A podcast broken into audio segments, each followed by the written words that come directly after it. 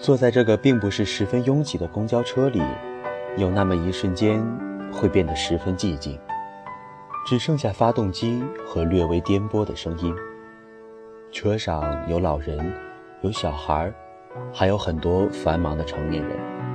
说是繁忙，其实从眼神就可以读出来，时而空洞，时而焦虑，似乎思考者的大脑一刻也停不下来。而他们的背后，却有着满是复杂的经历。经历改变了他们，也在改变着这个并不渺小的世界。世界成就了经历，而经历教他们独立。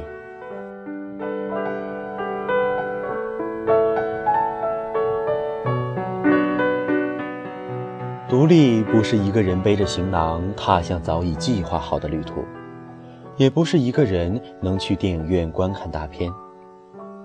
我觉得独立是你能把所遭受的欢笑和泪水吞下去、消化掉，并不是说忍气吞声做个鸵鸟，那样太悲催了，而是要依旧气宇轩昂，站在普罗大众面前谈笑风生，把你曾经所经历的，变为你内心最坚硬的铜墙。这里是荔枝 FM 一二四零四八六，我是主播木鱼。我没有离开，希望你们一直都在。